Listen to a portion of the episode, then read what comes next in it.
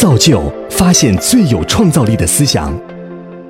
在我小学五年级的时候，我其实跟其他的很多的男生都一样，也非常的调皮捣蛋、拉帮结派。然后呢，有一天，在我一个人独自回家的路上，我们的另外一伙的小伙伴就在中途埋伏我，啊，他们就欺负我，然后就把我推倒在了这个阴沟里。当然，我们现在来想，这些都是年少无知的小伙伴的一些捣蛋的、难忘的一个小的回忆而已。但是，我想，我从自己从现在回想这样的一个故事来看，我想跟大家分享的是说，我们自己是一个生而不同的人。不管我们自己在任何的一个社会的阶段，在任何的一个社会的环境里，包括今天我站在这里。我跟各位都是不一样的，我身上就贴着这样的一个标签，这个标签就是我是一名罕见病的患者。我的个子很小，我所患有的这一个罕见的疾病叫假性软骨发育不全症，它主要就是影响我的身高。目前全人类已知的罕见疾病已经有近七千种，那在这些众多的罕见疾病当中，有百分之五十的罕见疾病是儿童期发病的，百分之八十的罕见疾病是由于基因的缺陷所造成的，具有遗传性。那比如像我这样的疾病，那罕见疾病在每一个国家的发病率和定义都是不一样的，但是全球平均的发病率的阈值大概在万分之四。罕见疾病的群体所面临的更为严峻的一个挑战，就是有百分之九十五的罕见疾病目前是没有治疗方法。那作为我本人自己，我能做什么？这个是我在十年前一直在思考的一个问题。我在过去的十年一直以来都以公益的身份去做一些关注罕见疾病的这样的一个群体的呼吁。和社会的关注度，让更多人了解我们这个群体以及我们群体所面临的困难。那我创办了两个患者的组织，同时我又于去年创立了一家罕见病的诊疗的互联网的平台，把罕见疾病的家庭想象为在夜空当中的一个个星星，这些星星都是分散的个体，他们很孤立，而且。遥远相望，在这些众多的星星里面，我们希望每一个罕见疾病的家庭都可以去找到自己的跟自己同病相怜的人，让每一个同病相怜的家庭都可以连结，同时每一个这样的家庭，他们都有着共同的需求，也就组成了患者的社群。这张照片，孩子的爸爸叫黑马，他。现在是朗格汉天使之家的一名负责人。朗格汉组织细胞增生症是一种发病率在二十万分之一左右的血液性的肿瘤性的罕见疾病。啊，这种疾病非常的严重。而其实早在四年前，在这个朗格汉的群体的家长里面，还有一些更多的，我认为更加合适的一些家长。比如他们曾经在国企里面上班，有高非常好的良好的教育的背景，比如他们做着教师这样的一些良好的职业，但这些我们看上去非常适合适的人，我却一直没有去能够成功的去推动他们去组建这样的一个患者的组织，而黑马，他就是一个在北京。靠卖烤鱿鱼为生，靠在运货站里面打零工的这样的一个患儿的家长，他却坚持下来，去为所有的全国的朗格罕的家庭提供非常多的医疗的服务和生活的救助。这样的共同的行动者，我称之为叫有心之人，就是因为。这些有心之人，去成去为了自己的患者的社群，去发出一个统一的声音，去付诸一个强大的行动力，而结成了一个我们叫做患者组织的这样的一个力量。我的工作就是要去寻找这些有心之人，有非常非常多的罕见疾病的病种，可能在座的很多人这些名字从来没有听说过，没有关系。我想告诉大家的，每一个疾病背后，目前都是有有心之人在行动的。我们的患者组织希望能把这样的一种罕见疾病，可以让大家广为人知。我们希望去推动，让我们每一个病友的家庭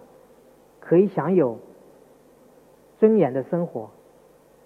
我们去努力。去推动，让每一个患者的家庭可以病则有其药，病则有其医疗保障。刚才我又提到说，像黑马这样的有心之人，在做这样的一些工作，但他们往往并不是我心目当中的合适的人。那这些。合适的人是怎样的呢？我认为合适的人是应该要有心念、有资源、有能力的。罕见疾病其实不分社会阶层，也不分人群。不管你是富有的还是贫困的，不管你是高学历的还是低学历的，也不管你是来自哪个国家和地区的，罕见疾病都有可能发生在我们身边。所以一定会有那些。我们认为的有影响力的人，比如我们的很多的企业家、很多的明星、很多的名人，他们当中肯定有罕见病的家庭。这些人往往没有出来，他们不愿意去行动，因为他们生怕别人知道自己的家庭里面有一个这样的病人。还有那些很有能力的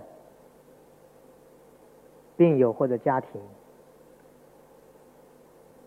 他们的生活过得很好，但他们往往会刻意的去跟这个群体保持一定的距离，刻意的不让自己添上罕见病的标签，所以很多我们看上去更加合适的人。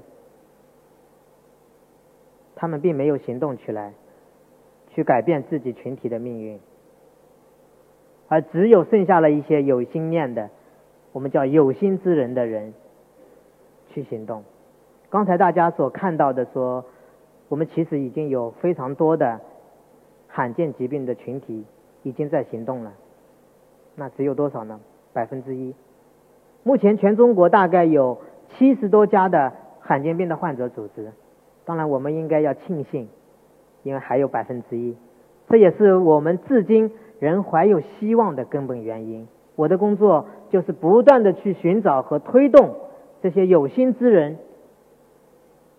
去付诸于行动，去投入到改变自身群体命运，去发出统一的声音，去带来改变的这样的有心之人。我我们希望。可以把百分之一变到百分之二，当然遗憾的是，百分之九十九的人都是观望者。我自己在这十年当中，我接触了大量的罕见疾病的家庭，可以说绝大部分的人都是抱怨的，抱怨为什么这些疾病会落在我的身上，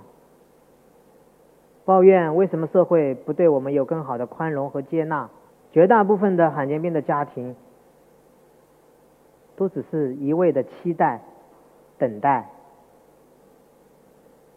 等待那百分之一去争取更好的权益给我们，等待国家一下子突然有很好的政策，甚至我们去祷告更好的治疗的药物，某一天从天而降，所以。这也就是为什么我们这个群体还面临严峻困境的根本原因，因为所有人都在观望，所有人都在抱怨和等待。尼曼皮克关爱中心在今年刚好可以推动一个医药的企业，将一个上市的药物将要在国内可以免费的让一些患者用上。所以，当尼曼皮克关爱中心把这个消息发布到群体里面的时候，所有人都非常的积极。他们就发现一个有趣的现象，在过去三年和四年，曾经希望他们共同来支持和参与一起行动的时候，都不出现的那些病友家庭，突然一下子全部都出现了。所以，当我听到这样的一个故事的时候，我就在想，如果我们早一点这么积极的话呢？我们的药物是不是会更快的来临？而那些因为没有药物离开我们的孩子的命运会不会有不一样的改变？这是电影《良医妙药》里面的一张海报，讲述的是一个罕见病的家庭自救的一个故事。这是一个真实的故事。故事的主人公是一个美国的叫 John 的一个患儿的家长。他的孩子患有罕见疾病庞贝氏症，因为当时没有治疗方法，他爸爸就毅然的辞职，去开了一家医药公司，去研发治疗自己孩子的疾病的药物。后来成功了，他的女儿就得到了良好的治疗。他也把这个药物转卖给了另外一家公司，所以这些药物目前在全世界。去造福这些病人。更有趣的一件事情就是，他在前几年突然发现这个药物并不是特别好，他又去成立了另外一家生物制药公司，去研发治疗他女儿更好的一个药物。所以我今天核心想分享的就是，我们的罕见病的群体，只有我们自己才能救自己，也只有我们自己首先行动了，